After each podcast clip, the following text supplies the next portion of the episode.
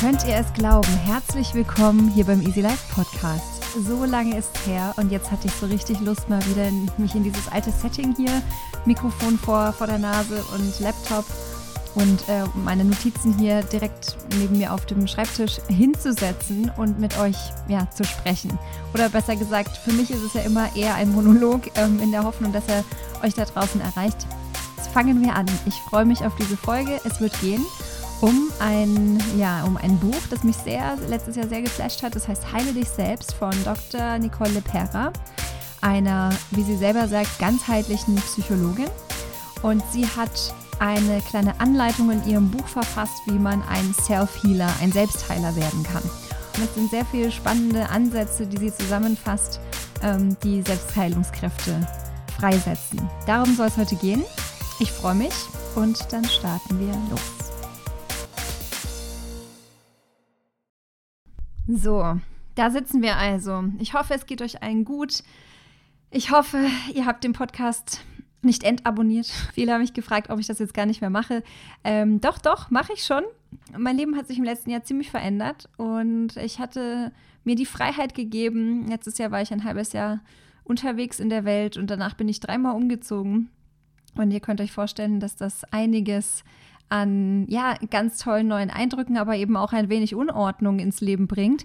Und dieser Unordnung ähm, oder diesem, also in meinem Fall war es dann wirklich auch teilweise echt blankes Chaos, ähm, da habe ich mir einfach die Freiheit gegeben, diesen Podcast nur zu drehen, wenn ich richtig Lust hatte. Und das letzte Mal, die letzte Folge, da habt ihr mich gehört, wie ich mit einer wundervollen Frau, äh, Julia Basedau, in Mexiko saß. Und heute sitze ich hier wieder in Deutschland, ein, einem neuen Ort umgezogen, in, die, in den Nähen der Berge.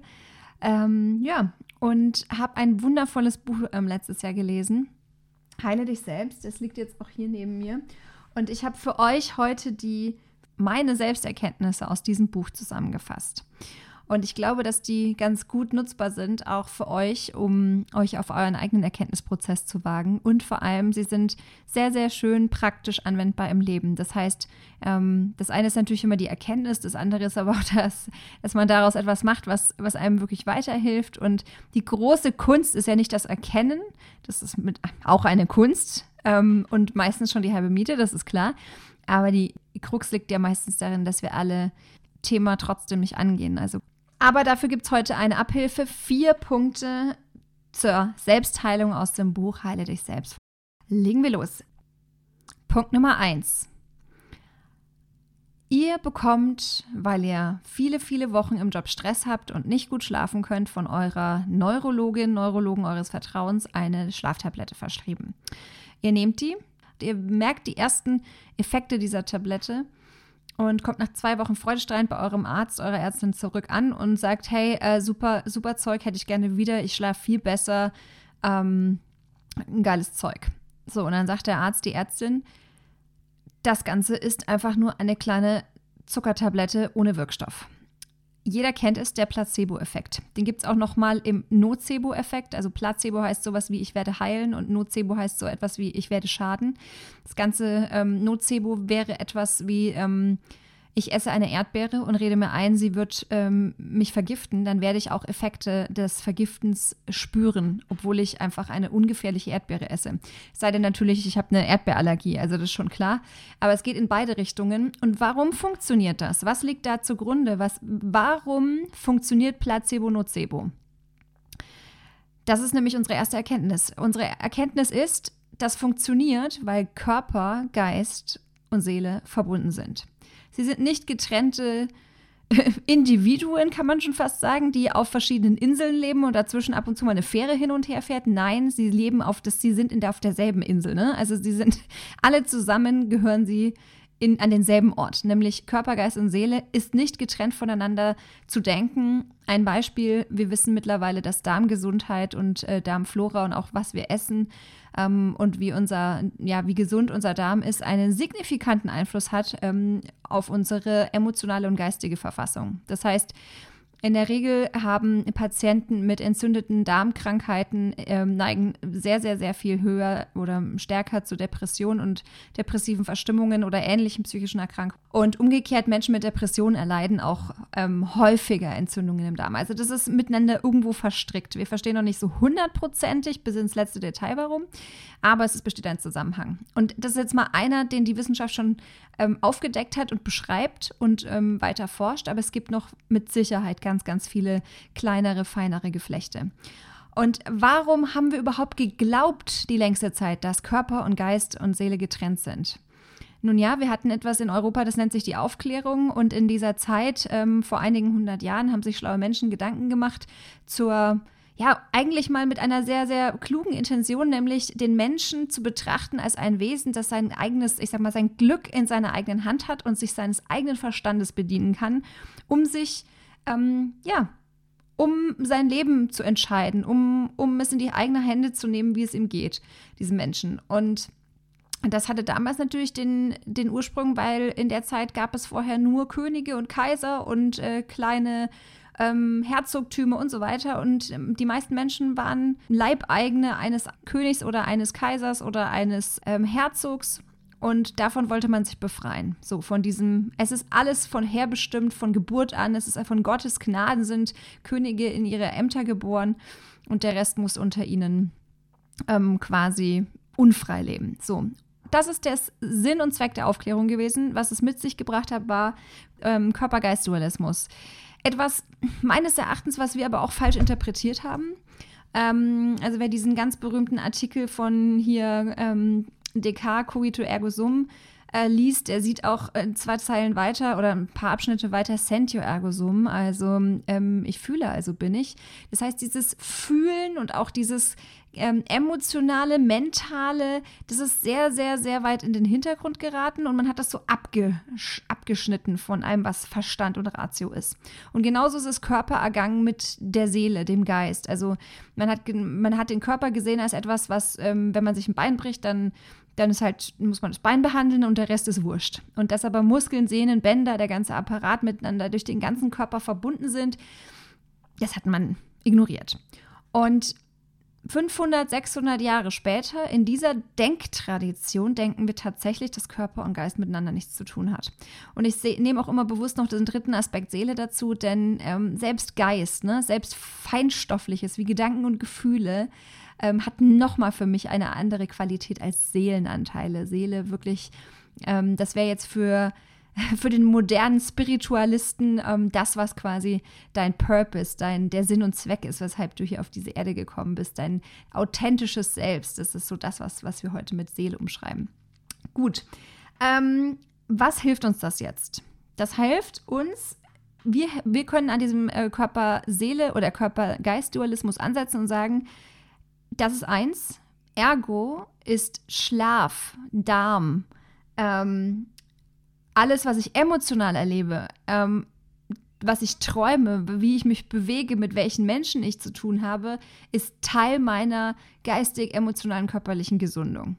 Also erster Aspekt der Selbstheilung, Erkenntnis, alles ist miteinander verbunden, so wie mit in der Natur. Ähm, und es hilft nicht, wenn ich mich zum Beispiel psychisch angegriffen oder an, angefasst fühle oder das Gefühl habe, ich rutsche in so eine depressive Episode, an rein an geistig-mentalen Themen zu arbeiten, sondern es hilft immer, sich auch seines Körpers bewusst zu sein. Und die einfachste Art, wie man den Körper ähm, für den Moment mal ähm, ja, in einen guten Zustand überführen kann, ist A, ausreichender Schlaf. Und Schlaf liebt vor allem eines, Routine. B, Darmgesundheit, also ausgewogene Ernährung, Vollkornprodukte, ähm, viel Ballaststoffe und wenig Verarbeitetes. Und C, und das führt mich jetzt gleich zu meinem zweiten Erkenntnispunkt. Ähm, wir müssen gucken, wo wir Spuren von Traumata in unserem Körper und in unserem Verhalten aufspüren können. Also, das war der erste Punkt, Körper-Geist-Dualismus auflösen. Punkt zwei, wir kommen zum Kindheitstrauma. Jeder von uns hat Kindheitstraumata. Man, man glaubt das immer nicht. Man, man, die meisten Menschen denken, ja, ein Trauma hat jemand, der einen schweren Autounfall erlebt und äh, das war es dann aber auch.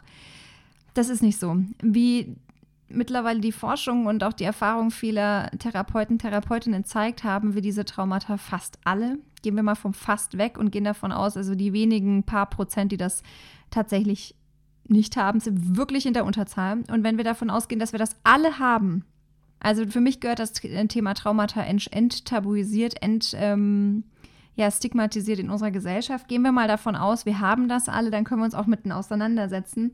Und was passiert bei so einem Kindheitstrauma? Ähm, das kann etwas ganz Einfaches sein. Zum Beispiel, deine Eltern haben wenig Grenzen gesetzt. Oder seine Eltern waren oder ein Elternteil war sehr stark kontrollierend, zum Beispiel auf deine schulischen oder ähm, beruflichen Leistungen. Oder ein Elternteil oder auch beide Elternteile setzten ähm, beide viel zu viele Grenzen. Also waren zum Beispiel sehr unnahbar und haben, ähm, ja, konnten ihre Emotionen nicht so wirklich regulieren und waren ähm, nicht zu erreichen emotional. All diese Dinge, ähm, die passieren die meisten, mit denen ich darüber spreche, die gehen dann gleich in, in eine Haltung, ja, meine Eltern haben das aber gar nicht gewollt. Das, darum geht es gar nicht. Ne? Es ist nie die Schuldfrage. Gehen wir mal davon aus, wir haben es alle, keiner unserer Eltern wollte das.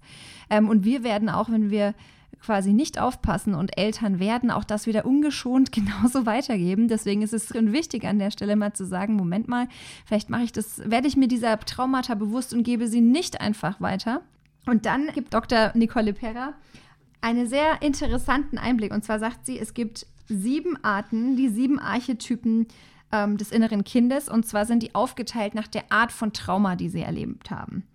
Es gibt äh, der oder die fürsorgliche. Dahinter steht für gewöhnlich eine, ein co-abhängiges Verhalten. Das heißt, die Person zieht ihren Selbstwert und auch ihre ganze Identität daraus, dass sie ihren eigenen Bedürfnissen vernachlässigt gegenüber der ähm, der anderen Person. Es gibt die sogenannte Hochleisterin oder den Hochleister. Das ist der Archetyp, der sich nur dann gesehen oder geliebt oder gefühl, gehört fühlt, wenn er oder sie Leistung erbringt und dadurch auch Erfolg hat, also was ähm, Sichtbares. Und diese Bestätigung von außen hilft ihm oder ihr, mit ähm, dem geringen Selbstwert klarzukommen. Es gibt den, den oder die Leistungsverweigerer. Ähm, das ist ein Typ, der sich aus Angst vor Kritik so klein und unsichtbar wie nur möglich hält und deshalb gar nicht erst probiert, einmal aus, aufgrund der Angst zu scheitern und aber auch einfach ähm, quasi, indem er es nicht probiert, äh, entgeht er dem Versagen. Dann gibt es die Retterin oder den Beschützer irgendwie in dieser, in dem Bereich. Ähm, das sind Persönlichkeitstypen, die alles tun, um die Menschen in ihrem Umfeld zu retten ähm, findet man auch sehr oft in, in pflegerischen Berufen.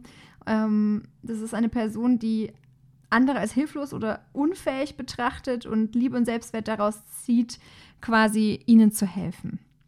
Dann gibt es den Partylöwen, die Partylöwin. Ähm, das ist eine Person, die stets glücklich und äh, super froh und auch elektrisiert und, und äh, toll in Runden wirkt, also in Runden neuer Menschen ähm, eine Person, die quasi nie traurig ist oder nie wütend und die das deshalb tut, weil sie ja in der Vergangenheit gelernt hat, dass sie sich für ihre Gefühle schämen muss und glaubt, dass es nur in Ordnung ist, wenn sie alle in ihrer Umgebung gut fühlen lässt.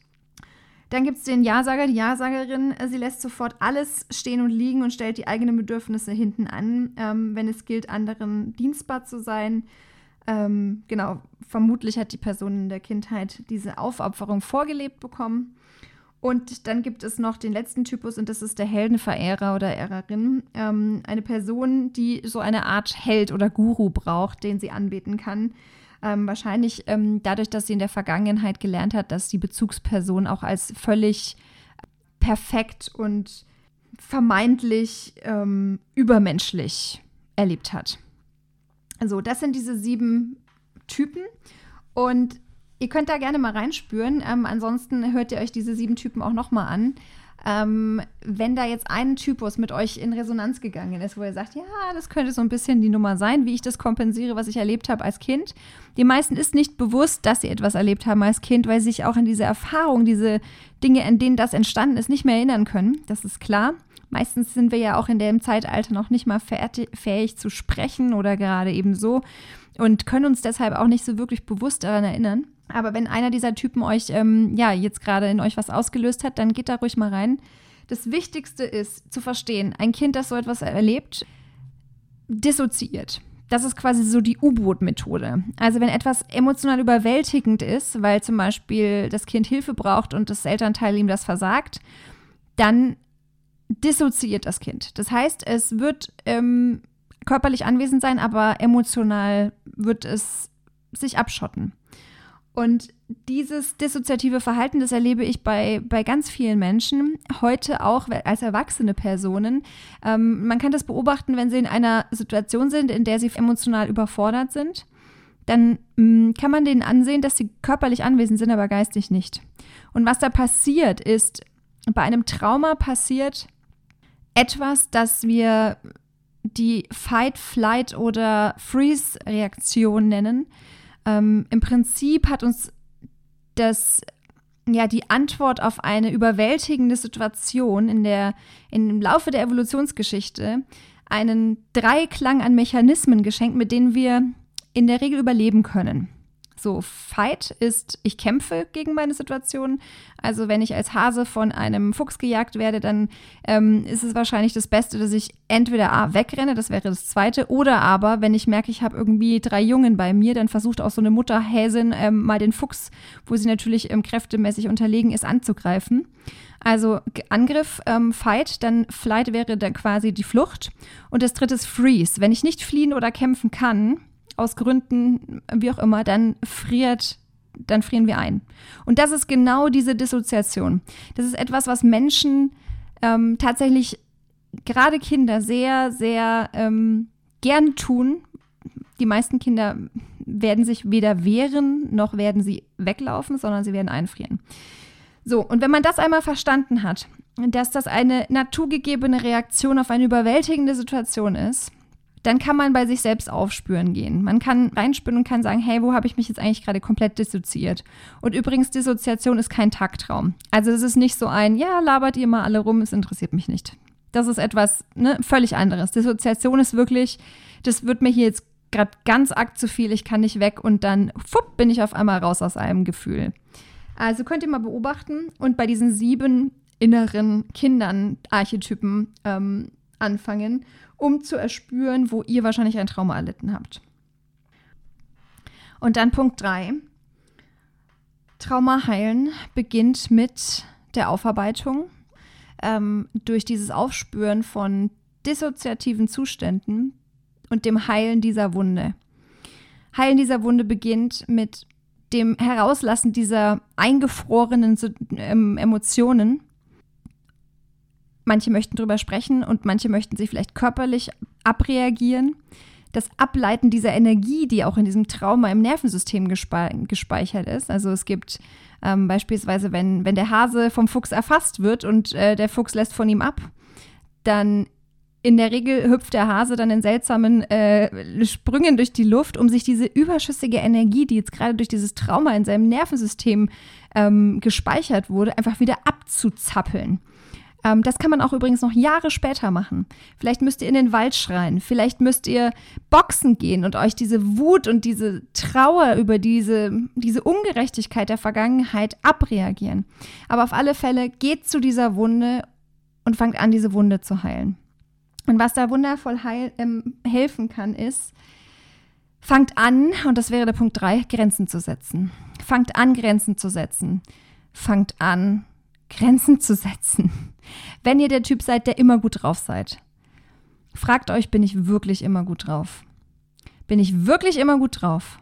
Und ich möchte niemandem, der, der wirklich häufig eine gute Laune hat und alles in der Welt ein bisschen leichter nimmt als viele anderen, nicht absprechen, dass es das nicht gibt. Das ist wundervoll und behaltet euch das. Es braucht viele mehr Menschen, die einfach Optimisten sind und mit Lächeln in diesen Tag starten.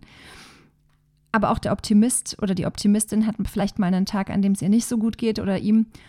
Schaut, wann sage ich eigentlich ja, wenn ich eigentlich intern mir denke, na, nee. Und fangt an, dieses kleine Wörtchen Nein zu gebrauchen. Fangt an, euch aufzuhören, euch überzuerklären. Dieses, das machen, das erlebe ich bei so vielen Menschen, gerade tatsächlich bei Frauen sehr häufig. Dieses Übererklären mache ich auch selber und jedes Mal, wenn ich es mache, dann ärgere ich mich da hinterher und denke mir wieder, meine Güte, da ist es wieder. ähm, wenn ihr zu einer Grillparty eingeladen seid und ihr habt einfach keine Lust, dann sagt nein. Und ihr müsst es nicht in zehn Argumenten sauber runter darlegen, damit der andere es versteht. Der andere oder die andere muss es nicht verstehen, weshalb ihr absagt. Und wenn diese Person ein, eine Person ist, die ihr schätzt, dann wird sie das lernen, dass sie euch nicht erklärt. Dann wird sie es lernen, dass ihr eure eigenen Gründe habt, Dinge nicht zu tun. Und ein Satz, der da auch immer sehr hilft, ist dieses, du, ich mache das gerade nicht gegen dich, sondern ich mache das für mich. Ein ganz kleiner Satz, der die Welt komplett verändert. Fangt an, Grenzen zu setzen und eure Ressourcen ähm, sinnvoll einzusetzen. Und übrigens mit Ressourcen meine ich nicht nur körperliche, ja, körperliche und ähm, Autonomie und körperliche Ressourcen, sondern ich meine auch Ressourcen wie Zeit, wie emotional geistige Kapazität, jemanden zu trösten oder wenn eine Person in eurem Bekannten- oder Freundes- oder Familienkreis in Trauer ist und ihr seid für diese Person viel da, dann werdet ihr auch emotionale Ressourcen dafür brauchen. Also es gibt unfassbar viele Momente, in denen wir verschiedenste Ressourcen im Einsatz haben und ihr könnt immer nur so weit auch für andere Menschen gute Zuhörer, gute Helfer, gute Tröster, gute ähm, Partygäste, gute ähm, was auch immer sein, wenn ihr eure Ressourcen hinter guten Grenzen schützt und sie wieder aufladet, wenn, ja, wenn ihr einfach das Gefühl habt, so, das war jetzt anstrengend, jetzt brauche ich mal wieder Zeit für mich. Ja, und der Punkt 4 und den möchte ich euch als kleinen Ausblick mit in diesen Tag mitgeben. Die Erkenntnis und auch das, was wir daraus lernen können, ist, glaube nicht deinen eigenen Gedanken. Glaube nicht das, was du da die ganze Zeit in deinem Kopf vor dich hinsprichst. Dieser innere Monolog entsteht aufgrund vieler, vieler Erfahrungen, die vor allem in unseren ersten sechs Jahren konfiguriert werden. Und es gibt etwas, das nennt sich den Bestätigungsfehler. Nehmen wir mal an, ihr seid in einem Elternhaus groß geworden, in dem ähm, ja mit einer sehr ja mit beiden Elternteilen, die wenig Selbstbewusstsein hatten. Dann wird euch werden euch die ersten Erfahrungen vielleicht in Kindergarten und Schule auch ja ihr habt es nicht anders lernen dürfen und können, wahrscheinlich zurückspielen, spiegeln, hey, ähm, du bist wenig wert. Könnte sein. So, und wenn ich das jetzt quasi in meiner Basiskonfiguration jeden Tag 80.000 Mal denke, ohne dass es mir bewusst ist. Ich merke das immer mal wieder, wenn ich zum Beispiel, ich lasse den Einkaufskorb fallen und dann gehen mir die Eier kaputt und dann denke ich mir wieder, ja, ich bin ja auch echt zu nichts zu gebrauchen und dann kommt eine neue berufliche Herausforderung und ich denke mir, ja, gut, das werde ich sowieso nicht schaffen. Also diese ganzen kleinen Sprüche, die wir uns jeden Tag aufsagen, das sind einfach nur Leuchtfeuer der Vergangenheit. Mehr ist es nicht. Und sie sind vor allem mitnichten immer wahr. Die allermeisten Dinge, die wir uns erzählen, sind absoluter Bullshit. Wirklich großer, großer Bullshit. Es sind Leuchtfeuer aus der Vergangenheit, nicht mehr und nicht weniger. Keine Bedeutung, nichts, was Wahrheit verspricht, gar nichts. Es ist einfach nur, ja, alte Prägungen, alte Erfahrungen. Und der Bestätigungsfehler bedeutet, wenn ich jetzt mit diesem Mindset durch die Gegend laufe, ich bin sowieso ein Versager, dann werde ich mit meinem Unterbewusstsein, das nur darauf konfiguriert ist, auch zum Beispiel ein Lob als Zufall werten und ein Versagen, daran werde ich mich festkrallen. Daran werde ich mich festkrallen, weil ich mir da wieder bestätige, dass das, was ich sowieso denke, wahr ist. Und das ist etwas sehr Fatales, denn wir wollen ja immer Recht haben. Nur wenn wir denken, dass wir nichts wert sind und dann immer Recht behalten, dann ist das im Endeffekt überhaupt nicht gut für uns. Und dann ist das Recht haben auch wirklich einfach schädlich in dem Fall. Also habt weniger Recht und seid mehr glücklich. Denkt nicht dem ganzen Bullshit, den ihr euch da jeden Tag in eurem Hirn täglich erzählt. Nur 5% der Gedanken sind neu, 95% der Gedanken sind alt. Also von wirklich, die haben wir mindestens schon einmal gedacht, meistens mehr, mehrfach. Und sucht Orte der Stille. Etwas Monotones, Monotonie, gleicher, gleiche Spannung. Sucht einen See, ein Wasser, sucht einen, einen Berg, eine Wiese, sucht ein, ein Meer, etwas, was gleichförmig sich bewegt oder was still ist, etwas, was euch rausbringt aus diesem Gedankenchaos, aus diesem, aus diesen 95 Prozent Leuchtfeuer aus der Vergangenheit und versucht einfach ein paar neue Gedanken zu fassen, ein paar bewusste Gedanken. In diesem Sinne fassen wir es nochmal zusammen. Erstens, Körper und Geist sind nicht getrennt. Ihr könnt eurer Seele, eurem Körper, eurer, eurem Geist etwas Gutes tun, indem ihr schlaft, ausreichend in Routinen, indem ihr euren Darm gesund haltet und indem ihr euch um eure Gedanken und Gefühle kümmert und vor allem indem ihr eure Traumata anfängt aufzuspüren. Punkt 2. Kindheitstraumata, sieben Archetypen. Schaut, mit welchem ihr in Resonanz geht. Fangt an, eure eigene Vergangenheit, eure Eltern, euer Elternhaus zu hinterfragen. Ohne Wertung. Niemand macht was mit Absicht und kommt euch auf die Schliche eures eigenen Kindheitstraumas. Und wenn ihr dann dort seid, dann entlasst diese, diese versteckte, gespeicherte Energie und kommt euch auf die Schliche in Momenten, in denen ihr als Erwachsene dissoziiert. Punkt 3. Grenzen setzen. Setzt Grenzen. Ich kann es nicht oft genug sagen. Setzt Grenzen. Benutzt das Wort Nein. Und der Punkt 4 glaubt nicht euren eigenen Gedanken. Ich hoffe, das Best-of aus diesem Buch hat euch gefallen. Und ihr geht hinaus in einen wunderschönen, sonnigen Frühlingstag. Und wir hören uns beim nächsten Mal beim Easy Life Podcast. Macht's gut.